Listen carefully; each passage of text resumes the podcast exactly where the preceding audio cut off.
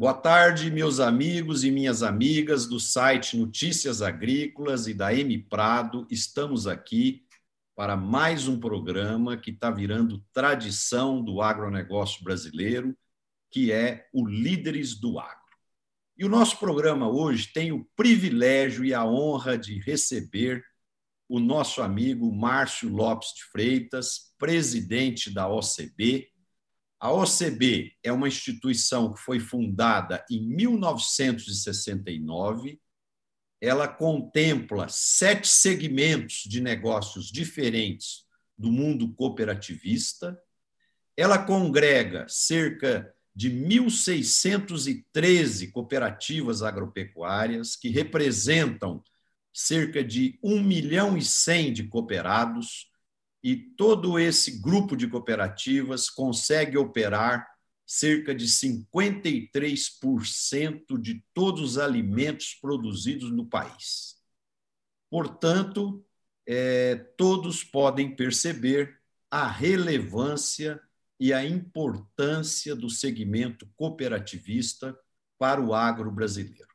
Márcio, para nós é uma honra receber você aqui. Seja bem-vindo. A honra é minha, Marcelo. É uma grande honra estar com você é, no, neste seu programa, nesse seu espaço. Eu agradeço muito a sua atenção, a sua, a sua bondade e amizade de nos convidar para estar aqui. E agradeço também a cada um dos que estão nos ouvindo, nos vendo pelo esse Brasil afora. O Márcio, eu quero começar o nosso bate-papo a gente está vivendo hoje momentos relativamente complexos e eu diria até certo ponto conturbados da economia. Né? Então a gente tem visto aí a movimentação das bolsas, sobe, desce, aí cada dia surge uma notícia, um fato, o pessoal fica mais animado, depois vem outras notícias, o pessoal fica mais apreensivo. Eu estava lendo há pouco o o, os bancos centrais e os governos já fizeram um auxílio ao redor de 20 trilhões de dólares para que o mundo, para que as empresas e as pessoas possam é, conviver ou superar esse momento difícil que a pandemia nos traz. Mas, ao mesmo tempo, a gente percebe o seguinte: o fôlego dos governos está ficando curto. Né?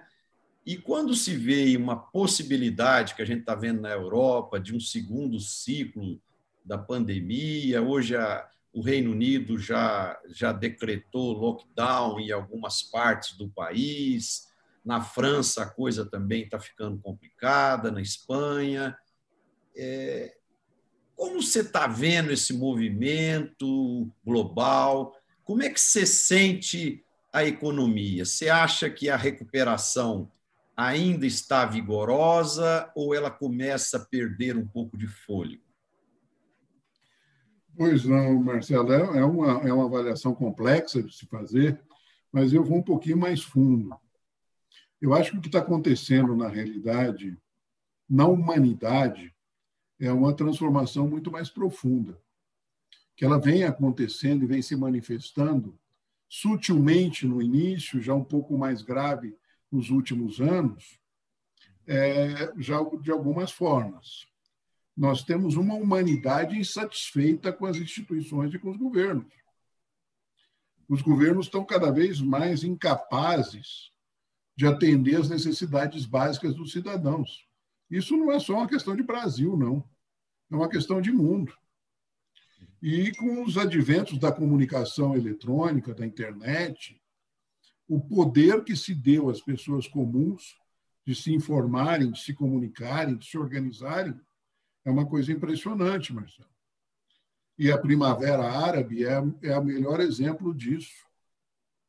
Do mesmo jeito que a eleição do Barack Obama, sem nenhuma chance no início, e através de um mecanismo de comunicação social, das redes sociais, se tornou o homem mais popular do mundo presidente dos Estados Unidos.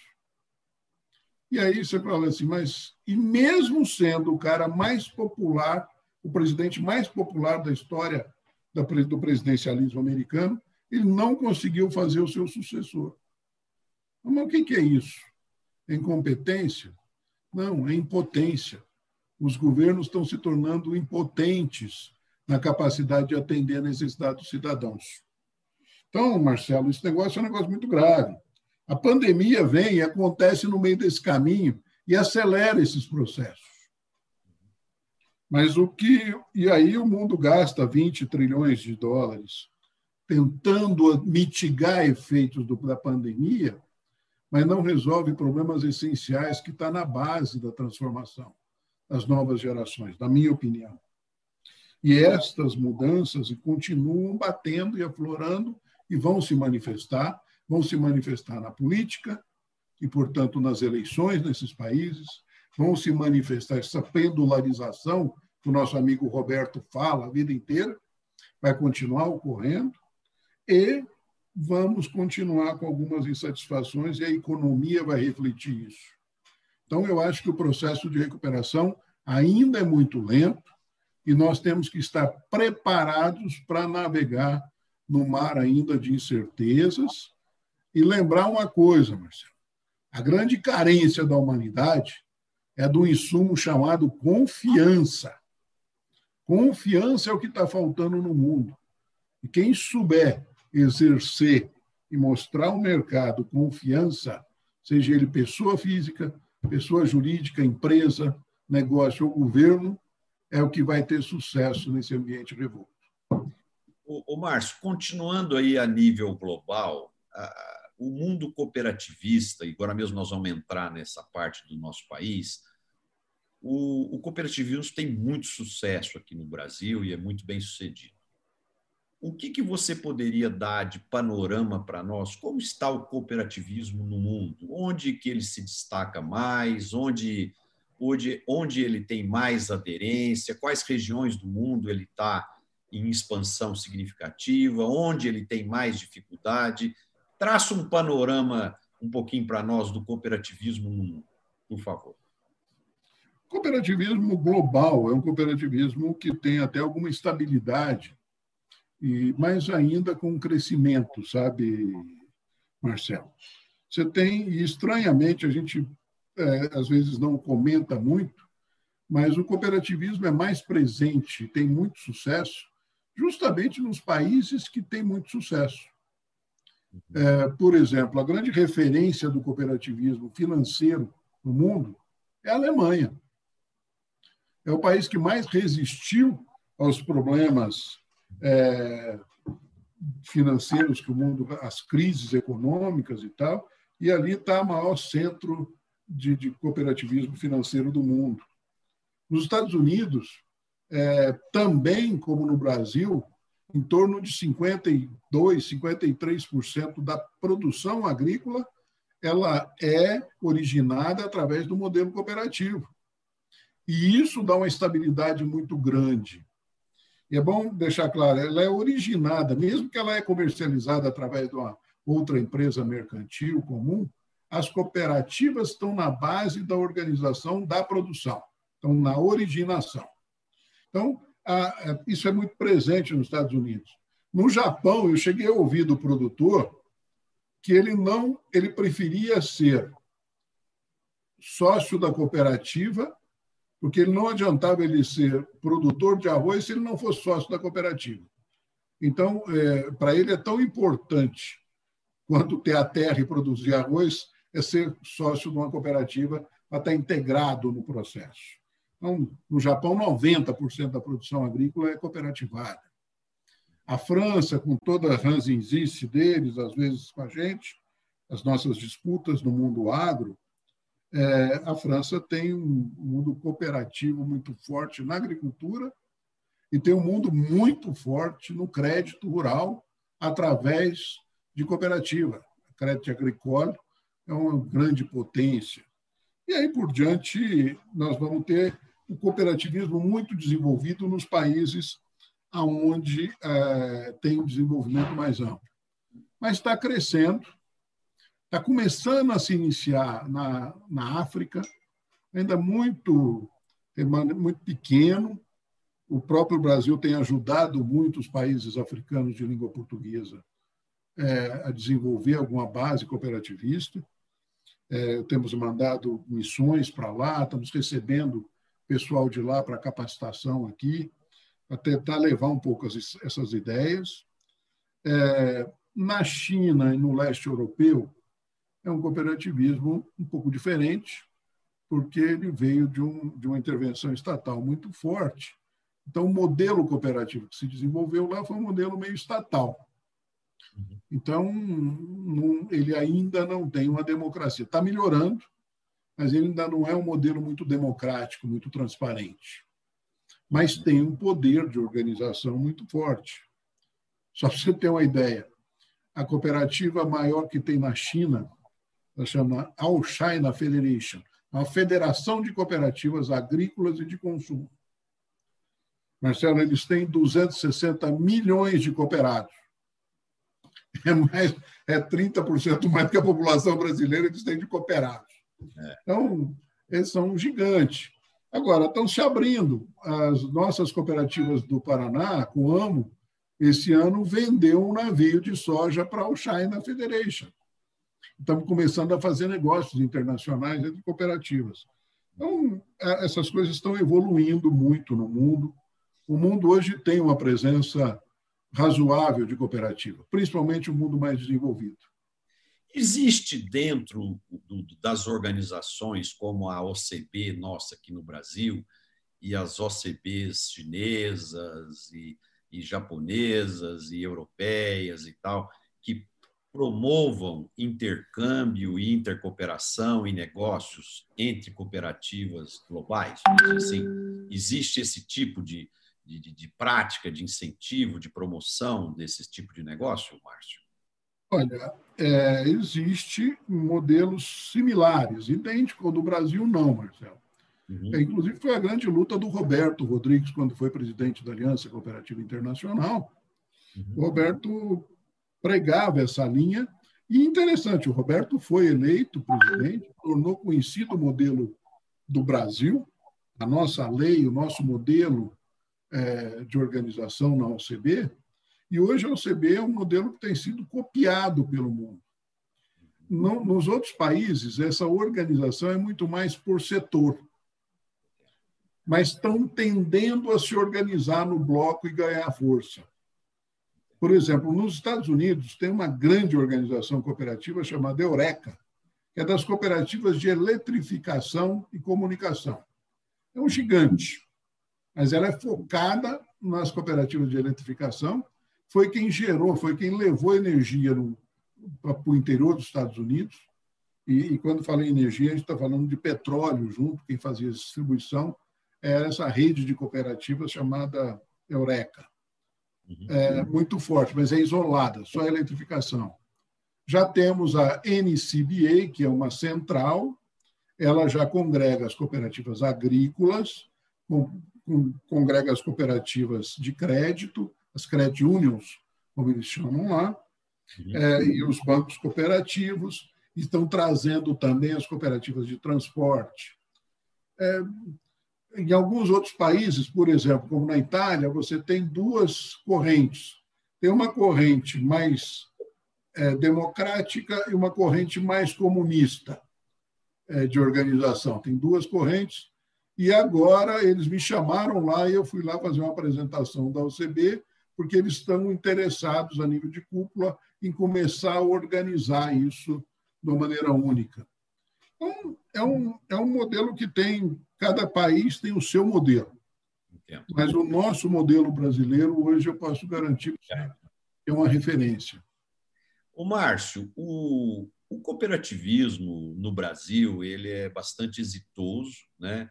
E quando a gente olha os dados, a gente vê uma predominância muito intensa, se não me engano, 54% fica na região sul e depois 30 e poucos, 35%, alguma coisa nessa faixa na, na região sudeste, e depois um pequeno percentual no centro-oeste e uma baixa uh, significância no norte e nordeste. No norte e nordeste, nós temos muita gente que saiu do Sul, que saiu do Sudeste, foram também abrir negócios e coisas lá no Norte e Nordeste. O que, que você atribui o fato que o modelo cooperativista ainda não é tão intenso nas regiões Nordeste e Norte? Qual, quais são as características locais ou quais são os fatores que impediram que, que a gente tivesse a mesma significância do Sul e do Sudeste lá nessas regiões? É, Marcelo, é uma, uma pergunta realmente complexa e a gente se pergunta muito sobre isso, a gente tem estudado muito. Eu e o Roberto conversamos há muitos anos sobre esse assunto. A nossa conclusão tem sido o seguinte: é do mesmo jeito que é o Brasil, a nossa colonização não foi uma colonização saxônica, foi uma colonização ibérica. E o povo ibérico tem qualidades fantásticas. Os espanhóis, os portugueses, manter um país desse tamanho, falando uma língua única, a unificação num país gigante, é, um poder muito forte, é muito burocrático. Não tinha na bagagem dos portugueses a cultura da solidariedade e do, do coletivo. Vieram para o Brasil ser premiados alguns amigos do rei e os degredados. Então, não foi uma questão de trazer na bagagem a cultura, a cultura da solidariedade e o cooperativismo junto, ele veio com a imigração saxônica. E essa imigração saxônica nasceu lá no sul do país, essa imigração na primeira leva, numa segunda leva com a imigração asiática, os japoneses. Cutia, Sul-Brasil, que você lembra bem. Uhum. Disseminou essa cultura e trouxe aqui para o centro-sul centro focalizado. Então, quando. E meu pai falava uma coisa, Marcelo: cooperativa é uma planta, ele comparando com uma planta, ele como agricultor, que nasce muito melhor de muda do que de semente. Você tem, não adianta você levar só a ideia, você tem que levar os exemplos, você tem que levar a base. Então foram os saxões, os alemães, os italianos que vieram para a Serra Gaúcha instalaram as primeiras cooperativas, foi dando certo. E a gauchada, à medida que foi crescendo para o Brasil, veio trazendo isso na bagagem. O Paraná. O Paraná não nasceu cooperativista. O Paraná virou cooperativista muito mais com a migração dos gaúchos para o norte do Paraná do que outra coisa.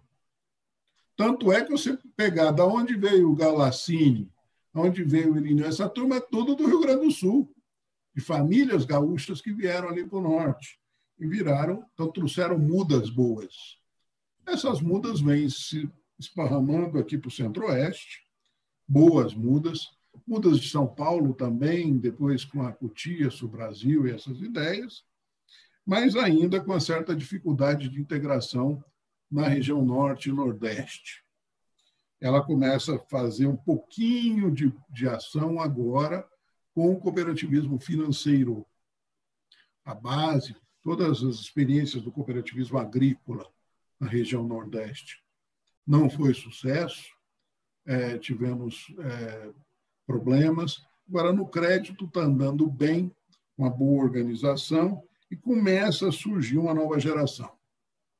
No Norte, as referências que nós temos são de ilhas de colonização eu tenho uma cooperativa no interior do, do Pará, que são de colonizadores japoneses do começo do século passado. Lá em Tomé Açu, uma cooperativa chamada Canta, que é espetacular, mas é um, uma ilha de japoneses no meio da floresta amazônica lá, no Pará. Então, depende muito desse ambiente onde você vai botar as mudas. E as mudas têm que ter referência.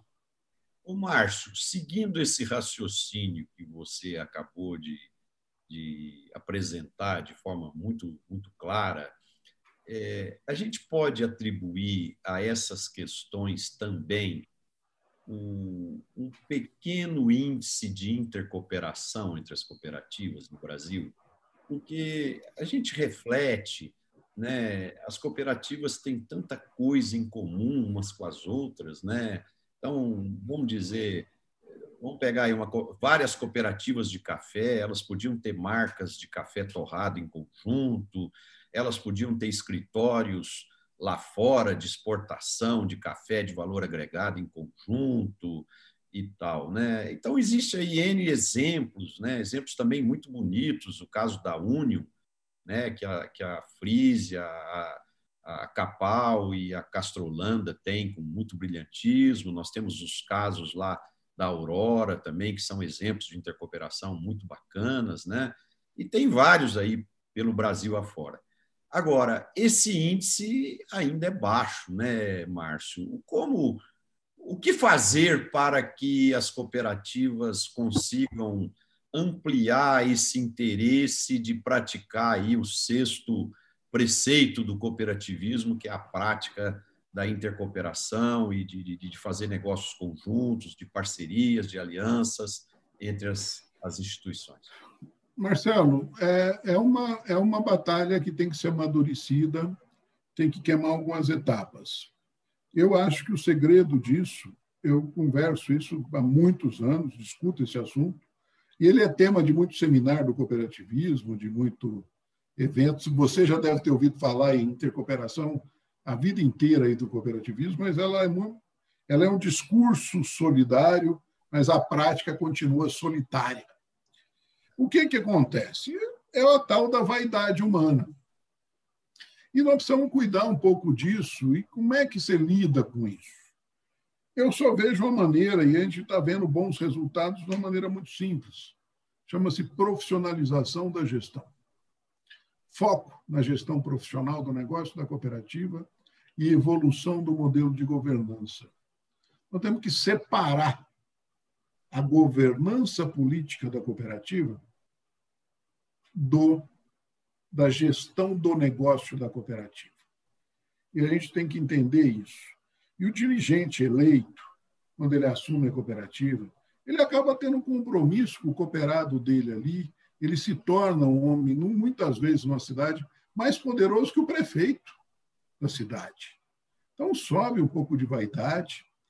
A partir do momento que você começa a trabalhar muito mais com a gestão profissional, que você afasta o processo político eleitoral da gestão, você ganha mais capacidade de avaliação e de prospecção de oportunidades. E nessa hora da prospecção, você vê a intercooperação é, como um fator não ideológico, mas como um fator econômico. E começa a gerar resultados.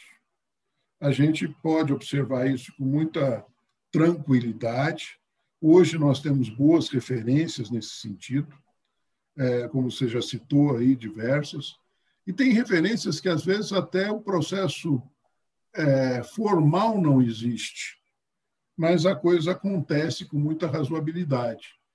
Por exemplo, a Cochupé e a Cocapec, lá de Franca. São duas cooperativas de cafeicultores, a maior do mundo, que é a Cochupé, e a Cocapec, que é uma boa cooperativa de cafeicultores, uma região muito boa.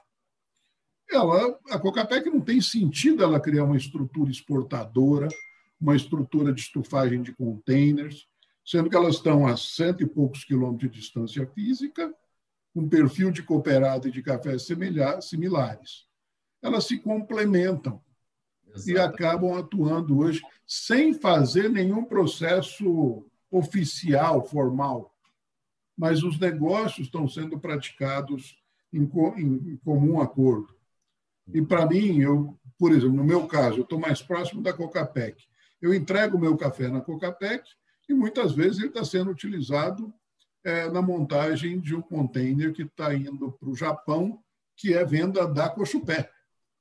E, e, da mesma forma, o outro café lá de Guaxupé está compondo um blend da Cocapec que ela está torrando, entregando como senhor café aí no mercado. Então, isso está acontecendo, é, vai intensificar, na minha visão, a maneira, que, ao modo que nós vamos fazer esse trabalho que você e a sua equipe têm me ajudado muito, que é profissionalizar a gestão, subir a régua da qualidade de gestão das nossas cooperativas. Essa questão vai ficar mais fácil de acontecer. Isso leva algum tempo. Márcio, é, você colocou de, de forma muito brilhante aí, eu diria, que o, o, principal fator aí, às vezes, acaba sendo a vaidade ou questões políticas e não é, as questões efetivamente econômicas e profissionais. Né? Ah, já tem grandes cooperativas adotando esse modelo que você acabou de traçar aí de governança, né? que é, é você tem o, o conselho eleito, o presidente eleito, que cuida da estratégia e da parte política, institucional da cooperativa, e você tem um corpo de executivos contratados que tocam a operação e a gestão do negócio. Né? Esse modelo é um modelo muito exitoso que várias cooperativas já estão praticando. O que, que na sua visão, é, ele ele é obstáculo para ser implantado em grande parte das cooperativas. O que, que as outras que não fazem isso, por que, que elas não adotam esse sistema, na sua visão? É porque, Marcelo, tem, tem dificuldades, nós temos dificuldades, você não, você não consegue isso numa onda só. Por exemplo, no cooperativismo financeiro, quando o Banco Central do Brasil percebeu essa necessidade, ele baixou uma resolução que dava permissão para as cooperativas que se profissionalizavam, que fizessem a segmentação, terem avanços, terem acesso a questões mais fáceis do que as cooperativas que não, não faziam a segmentação. O Banco Central, na época, era o diretor-presidente, era o Tom Bini, e eu lembro que isso nasceu dentro da minha sala, aqui na UCB, nessa conversa.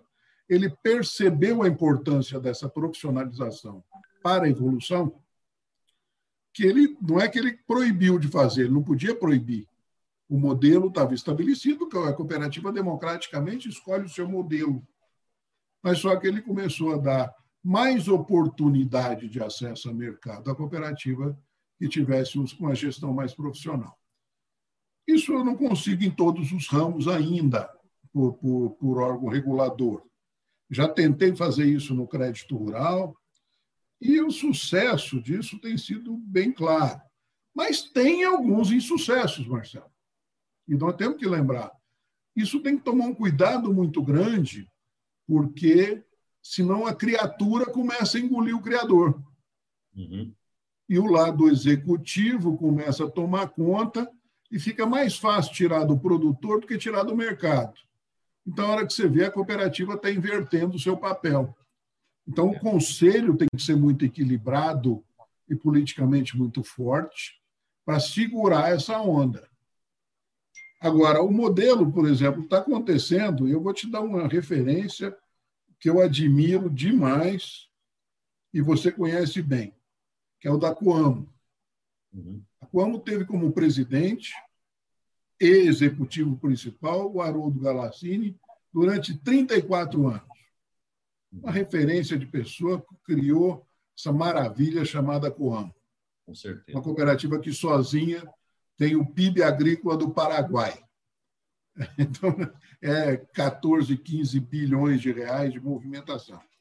Uhum. E o Galassini chegou no momento que, agora, nas eleições desse ano, ele passa a presidir o Conselho de Administração e saiu do Executivo, passando executiva o Galeari, que, por sinal, está dando um show de movimentação, de ação, mas com equilíbrio entre a governança, a maturidade a política do Galassini, e um jovem executivo de primeira linha, formado dentro da Coam, preparado para isso, atuando no mercado de ação da, da Coam.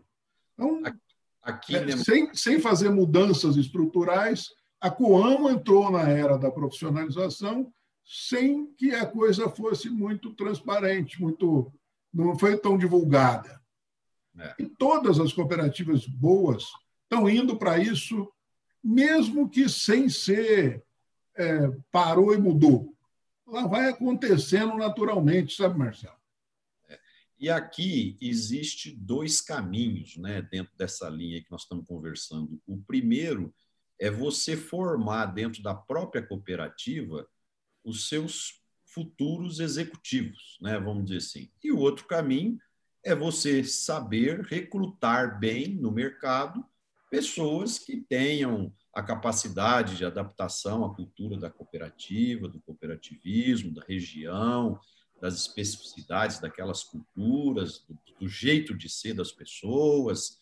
Né? Então, isso, isso também é um aspecto muito importante, porque às vezes é, é executivos muito bem sucedidos numa determinada empresa é contratado por uma cooperativa e chega lá e não dá certo, porque ele não se adapta à cultura, à forma de, de, de, de trabalhar e os valores do cooperativismo. O, o Márcio, é, uma das coisas que a gente vê nas cooperativas singulares é que muitas vezes, é claro que agora não, os preços das nossas commodities estão todas é, muito favoráveis e tal, mas em momentos mais difíceis, a gente vê uma pressão muito grande por subsídio, né? E, e, a gente vê os conselhos de administração das cooperativas muitas vezes pressionado para pagar lá três, quatro centavos a mais no litro de leite, ou dez centavos a mais, ou um real a mais no saco da soja, do milho, e, e assim por diante. E isso uma cooperativa consegue fazer um mês ou outro e tal. A grande questão é que em anos difíceis isso vai virando prática. E a gente tem visto muitas cooperativas singulares aí entrarem em dificuldade econômica, financeira, por prática do subsídio, porque o subsídio é, é, é, ele é perigoso, né? O subsídio ele é quase como se fosse uma droga, né? É, parece que o usuário vicia naquilo e ele vai perdendo eficiência e, e, e, ele vai perdendo competitividade. Se ele não tiver aquele, aquela ajuda adicional, ele não sobrevive. Né? Então, na sua visão, como que as cooperativas precisam conviver com essas ambiguidades aí quando o mercado está desfavorável?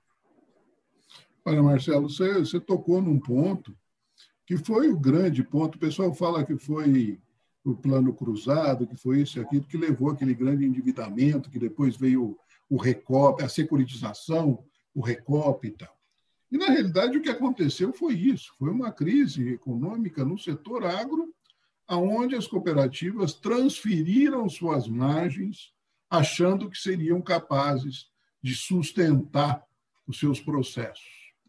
Ainda num processo sem segmentação, é, onde o, o, as diretorias, muito contato com o produtor e com e com lealdade ao produtor, querendo defender a, a posição do produtor, seguravam os preços, muitas vezes transferindo margem ou até se endividando em nome da cooperativa para sustentar artificialmente uma posição.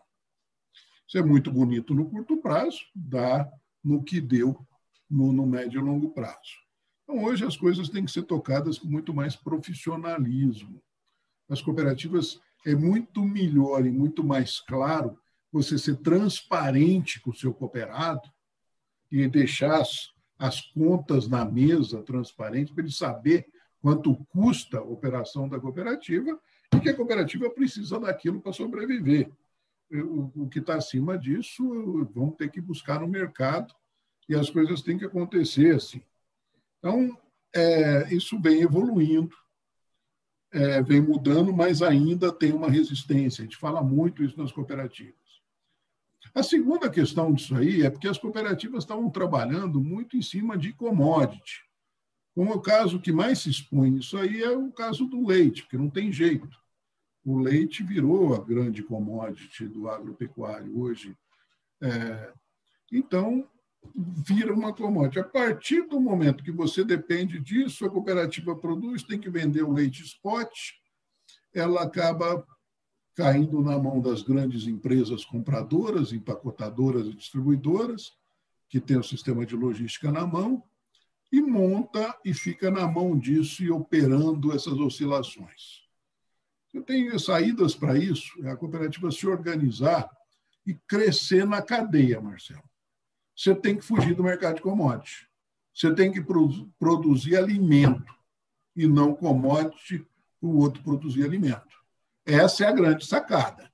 As cooperativas que conseguiram, como o Aurora, que nasceu cooperativa de produtores de soja e trigo.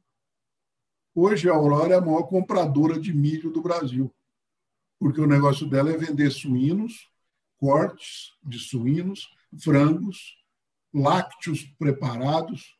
Eu, eu tenho uma, um exemplo muito grande que há uns quatro anos atrás eu fui na Itália e entrei numa cooperativa na Itália, numa cooperativa de consumo, e a hora que eu olhei lá na cooperativa, eu vi uma pizza pronta da Aurora. Você já imaginou a minha satisfação, um brasileiro, entrar lá na Itália, ter pizza e a pizza de uma cooperativa brasileira?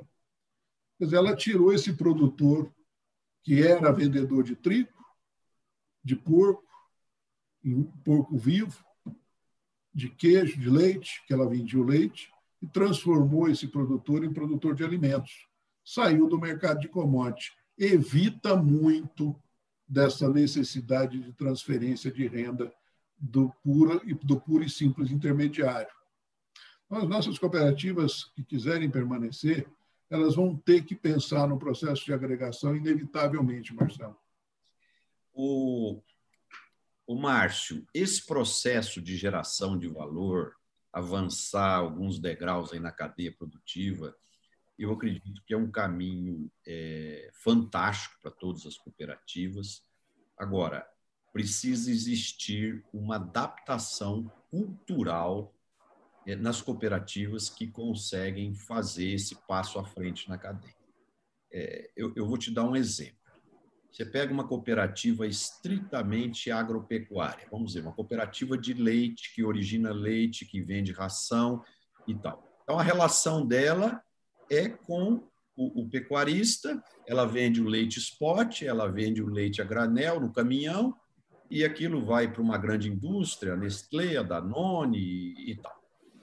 Quando ele vai e faz um iogurte, ou um requeijão, ou um queijo diferenciado e tal, aí ele não tem mais commodity. Aí ele vai vender especialidades.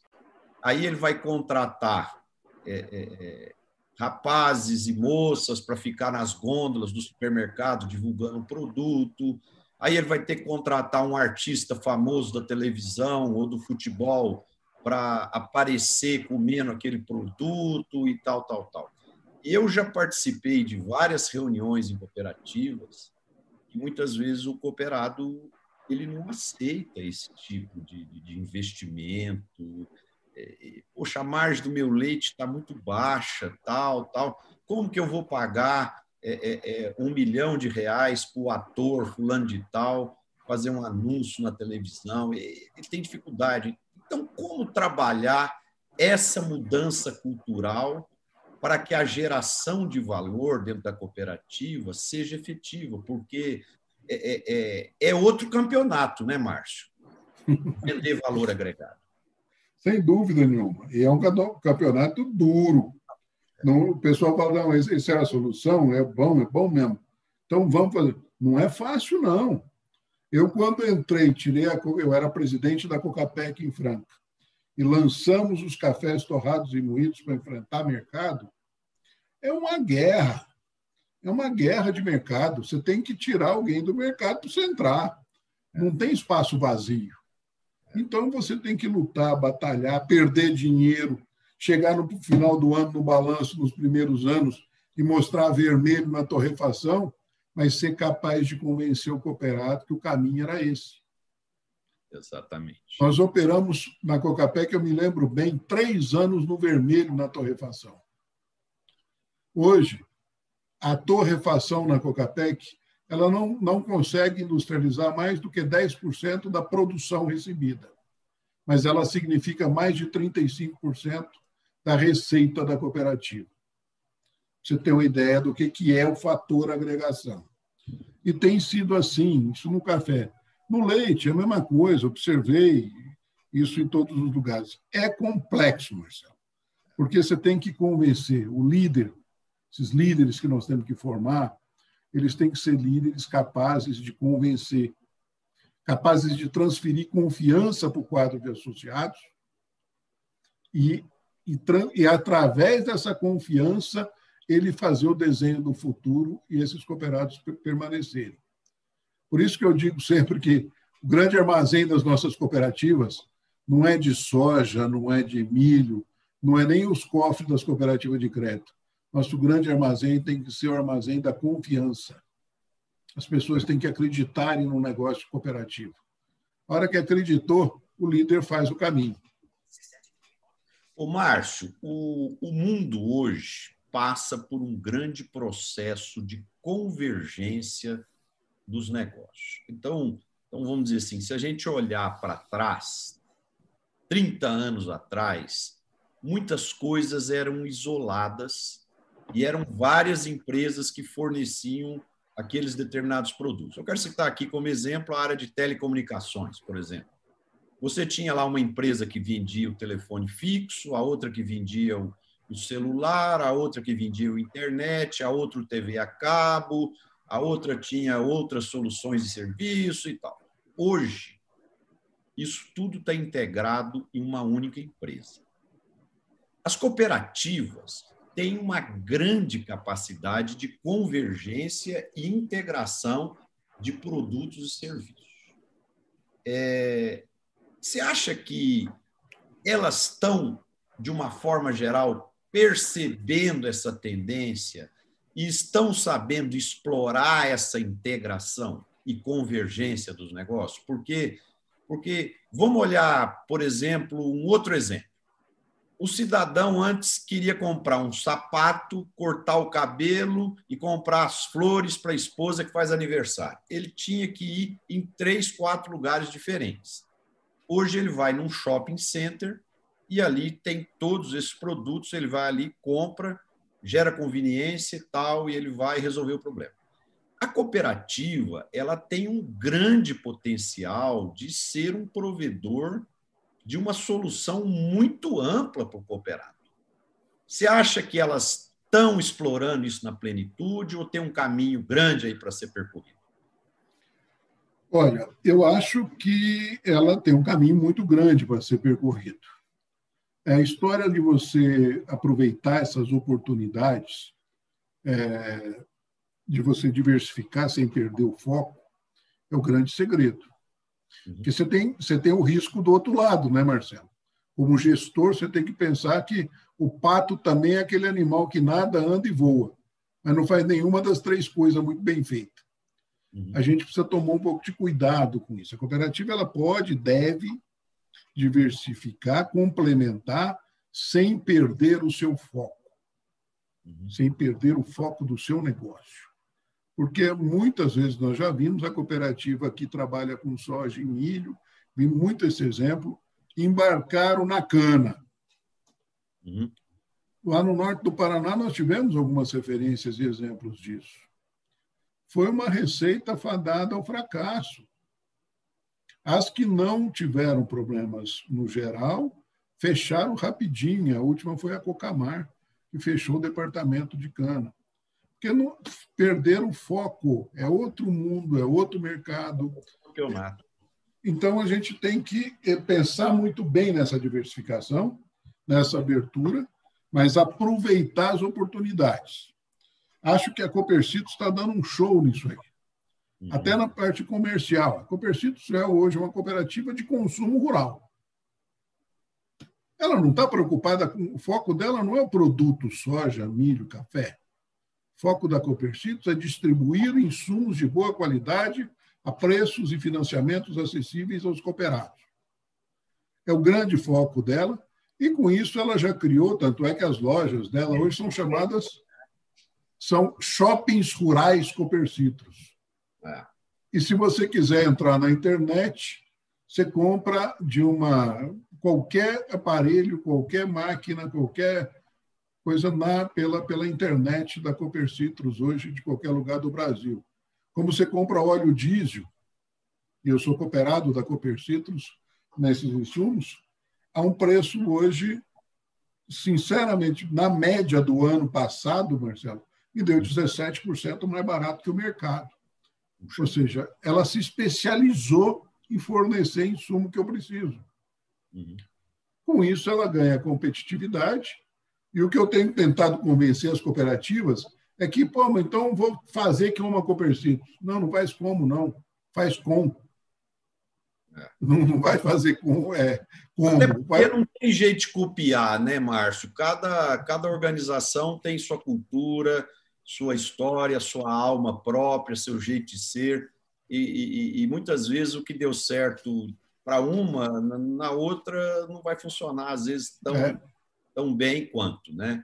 Ô, Márcio, tem uma questão que é uma preocupação, você mesmo já me externou isso uma vez lá no seu escritório em Brasília, é a preocupação de preparar as novas gerações é, para uma cultura e uma filosofia cooperativista. Um jovem, o um jovem moderno hoje, ele tem tanta tecnologia, tanta coisa na cabeça que é, fica aí a questão: será que esse jovem, quando chegar à posição de, de, de, de, de ser o, o líder da fazenda, o líder do negócio do pai, será que ele vai ter essa cultura cooperativista, né?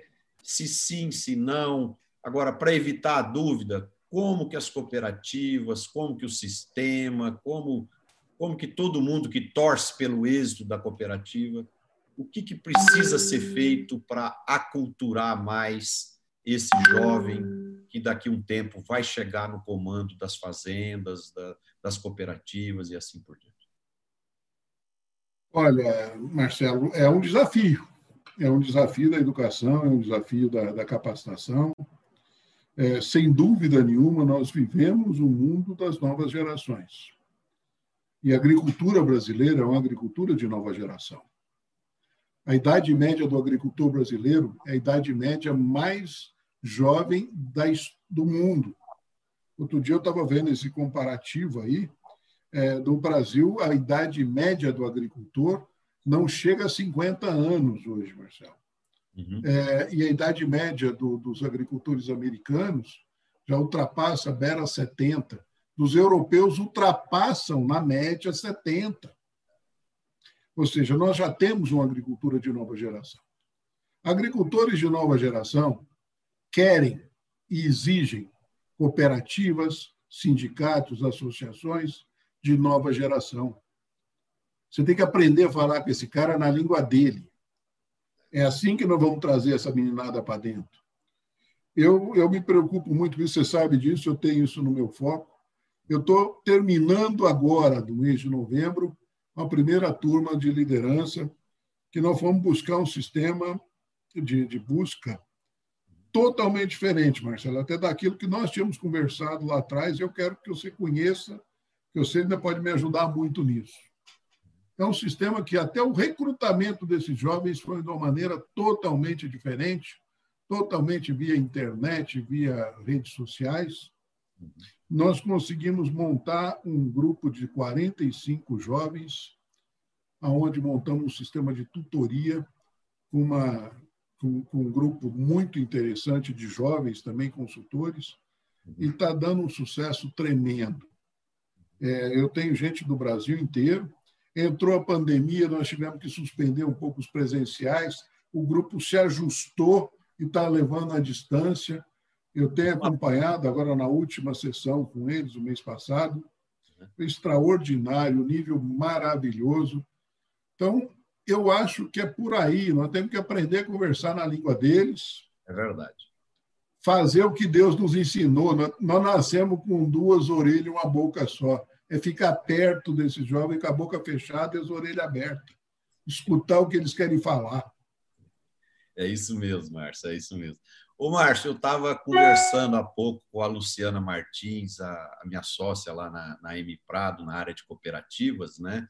E, e nós fomos um dos patrocinadores da, da do Congresso, do, do, do, Encontro Nacional da Mulher Cooperativista, que teve ontem e anteontem. E, e nós ficamos impressionados, foi com como que a tecnologia ela possibilita coisas mágicas, né? Vamos dizer assim, em dois dias de evento passaram pelo evento 137 mil pessoas, de 137 mil mulheres cooperativistas, Muitas delas estavam trabalhando, umas é, tirando leite, ordenhando vaca e assistindo palestra. Né? Então, a tecnologia ela possibilitou uma amplitude de participação muito maior. Por exemplo, se um evento desse fosse presencial, ele ia ter 200, 300, 400 pessoas. Né? Então, ele abrangeu 137 mil. Para quem é, é, é, é, participa como expositor e tal, ele tem a possibilidade de levar a solução dela, dele para um número maior de pessoas por um custo mais baixo. Né?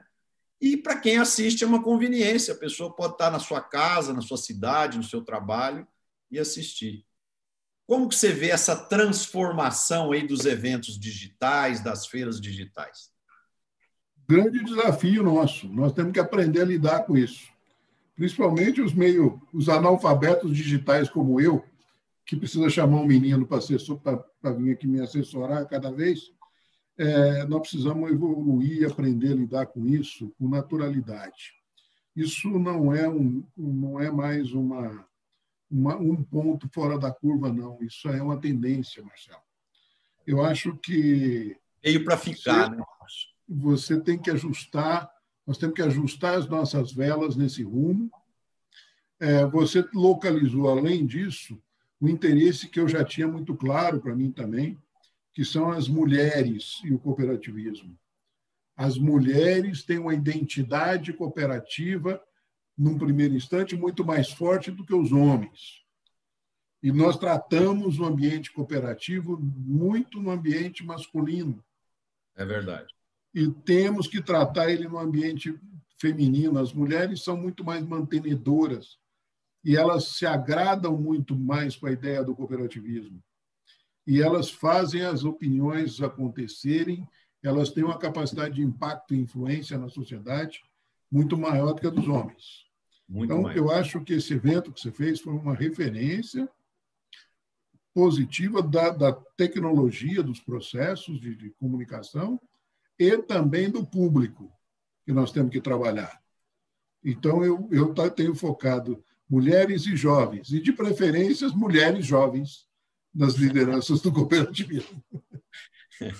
Ô, Márcio, é, uma, um ponto muito importante que a gente tem visto no mercado também é o crescimento das cooperativas de atuação financeira, no, no, no, na, na área financeira, né, o sistema cooperativo, tanto tanto o sistema Sicob, o sistema Sicredi, né, as cooperativas têm ganhado muito espaço por um trabalho muito profissional e elas têm crescido de importância é, na participação no financiamento rural, né? Como você está vendo esse movimento de evolução e crescimento das cooperativas de crédito e, e do crescimento da relevância delas no financiamento rural? Ah, Marcelo, eu não tenho dúvida de que esse, esse território é nosso, esse território é do cooperativismo. O, o território do crédito rural, o futuro dele, não são os bancos mercantis, não são com todo respeito, eu tenho falado isso com o pessoal, amigos do, do Santander, por exemplo, o nosso presidente, o Riel, é, que, que vem, conhece o mercado agrícola, eu acho que esse espaço é um espaço que está definido para o cooperativismo, que tem expertise com o produtor rural. Nós nascemos um dia desses, sem capital social, com dificuldades, Hoje nós já fazemos 22% do crédito rural brasileiro. E eu consigo. E esse pessoal que está aí no mercado há anos não consegue nos enfrentar. Pra você ter uma ideia, esse ano o Sicredi ultrapassou o Banco do Brasil em Pronaf e Pronamp. O Banco do Brasil. Uhum. Então, a, as cooperativas. Mas é por quê? Porque oferece vantagem? Não, é porque conhece o público está perto do público, é atende à necessidade do cooperado, ele gera confiança. Não estou contra os bancos mercantis, nem os bancos públicos, mas eu tenho procurado isso, gente. Fica na vocês, deixa nós no nosso meio, vamos fazer um bem bolado. é, porque nós somos especialistas em gente, nós estamos perto deles. Então, as cooperativas vão ocupar esse espaço cada vez mais. Esse ano, mais uma vez, nós estamos aí com tendência de fechar o ano com índice de crescimento das cooperativas de crédito, Marcelo, ao redor de 20% na média. Enquanto que o sistema financeiro pelos índices que a gente tem visto aí, não vão fechar em 10. É de 6 a 7. Então, é, é, é, são as cooperativas entrando num processo é, de, de ocupar esse espaço, aproveitando o que elas têm de melhor, que é gerar essa confiança e trazer, atender mais a necessidade do cooperado. As tem próprias... desafio? Tem. E, e, eu tenho falado muito isso as cooperativas. Ontem mesmo eu comentei isso com as cooperativas financeiras. Quanto mais perto do céu, mais perto das hélices. Enquanto eu não incomodava os gigantes, eles deixavam as cooperativas quietinhas lá. Agora nós estamos começando a, cutucar onça com vara curta. Então nós temos que estar preparado e eu não estou buscando conflito com o mercado, nós temos que achar os nossos nichos de trabalho e buscar até parcerias com os bancos mercantis para nós fazermos o que nós somos especialistas e eles fazerem o que eles são especialistas. Claro, claro. O, o Márcio, agora eu queria fazer um, uma pergunta um pouco mais ligada ao Márcio ser humano. Você é nascido em Patrocínio Paulista, do lado da minha cidade, Tuverava, e é uma região muito bacana, muito agradável.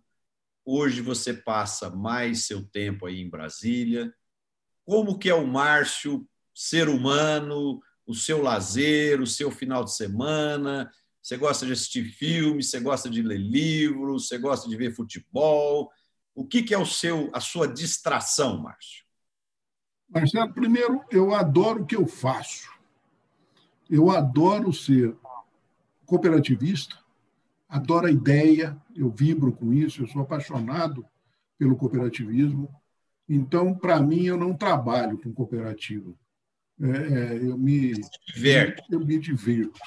Então, eu não, não me sinto trabalhando, ter que acordar cedo e ir para o CB, ou visitar uma cooperativa, conversar com o produtor, conversar com, com dirigente cooperativa. Isso, para mim, é um, é, um, é um alívio, eu me sinto bem. Eu, eu gosto disso. Então, já é uma diversão. Uhum. Segundo trabalho meu, que é a minha profissão pessoal, é ser agricultor. Eu adoro ser agricultor. Então, o que, que o Márcio faz? Eu, eu, eu tenho que tomar até um policiamento muito grande, porque quando eu não estou trabalhando, eu vou para a roça trabalhar. Quando eu não estou trabalhando na UCB, eu vou para a minha fazenda e vou correr lavoura, eu vou fazer planejamento com o meu gerente, eu vou, vou ver como é que está o benefício, como é que está a colheita, como é que estão tá minhas vacas, como é que está meu gado. É, isso me faz bem. Tem gente que fala, mas Márcio, você sai daí de Brasília na sexta-feira de tarde, anda 750 quilômetros, fica sábado, domingo na fazenda, vem embora domingo à tarde. Não compensa. Não compensa demais. Eu gosto, eu vou para lá, eu me sinto bem é, eu arejo. Agora a idade vai pegando, eu estou até querendo vir aqui mais para perto de Brasília com a minha propriedade. Mas o, a, minha, a minha diversão tem sido isso. Mas eu gosto muito também de ficar em casa. Sou muito família, muito ligado à minha família, minha esposa, meus filhos. Então, é, é inegável que o prazer que dá a convivência de família é muito grande. Então, chega um domingo, outro que você está aqui, que você pega um livro, senta numa varanda aqui, vamos ler um pouco de livro, depois você recebe os filhos para almoçar, faz um churrasquinho aqui com os meninos, é, os filhos que já estão tudo fora de casa, mas vem para casa aqui no domingo, isso é um prazer muito grande. Então, eu sou um, um, um cidadão muito ligado à família e às coisas que eu trabalho o meu trabalho, para mim, é uma diversão, tanto na cooperativa quanto no, na fazenda. Márcio, gostei muito disso que você falou, porque isso aumenta ainda a minha afinidade que eu tenho com você, porque eu, eu sou da mesma forma, sabe? Quando eu vou fazer uma palestra, ou fazer uma consultoria, ou estou trabalhando no que eu faço hoje, é, eu tenho a sensação de estar me divertindo, né? Então, as pessoas que sentem isso, geralmente são pessoas privilegiadas, porque. É, e, e, trabalhar é muito bom, né, Márcio? Eu acho que muito bom. se a gente tiver saúde, viver 100 anos, a gente tem que viver 100 anos trabalhando, porque é muito gratificante, faz muito bem para o coração e para a mente. O Márcio, o, o papo está muito bom, mas nós estamos chegando já no final do nosso programa. Eu acho que a gente podia ficar mais umas seis horas aí conversando né? Eu vou te, vou te trazer aqui depois outras vezes. As mas suas eu, ordens. Eu queria que você deixasse para os nossos internautas aí uma mensagem, sua mensagem final aí, como você está vendo aí é, é, é, o Brasil nos próximos três meses aí para o fechamento do ano, o ano que vem. Qual a mensagem de otimismo que você deixa para os brasileiros que estão nos assistindo, Márcio? Ô Marcelo, primeiro, meu muito obrigado pelo espaço, pela oportunidade, pela alegria de bater esse papo com você. Não me senti nem um pouquinho aqui entrevistado, mas senti bater um papo com um amigo que eu considero. É, e, e, o que nós falamos aqui foi coisas que eu realmente quero que chegue na, nos cooperativistas, do público em geral. Mas o que eu desejo, Marcelo, apesar de eu ser muito cético nas posições e achar que nós vamos ter ainda dificuldades muito grandes nos próximos meses e principalmente no próximo ano, eu sou otimista que nós vamos superar isso.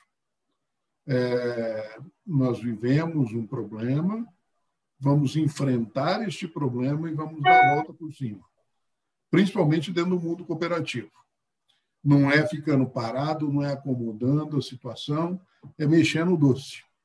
Vamos lembrar que nós temos coisas a fazer, lições de casa a fazer, e dentro do cooperativismo, eu tenho botado três focos fundamentais de superação e que nos levam ao entusiasmo. O primeiro deles, Marcelo, é a inovação. Vamos inovar, pensar fora da caixa.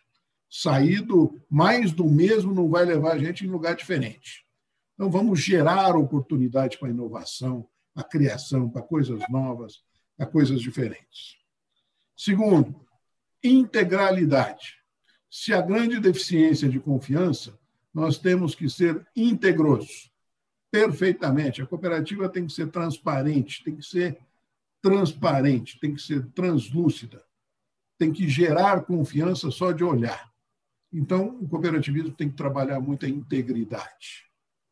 Terceiro e não menos importante, vamos pensar na sustentabilidade.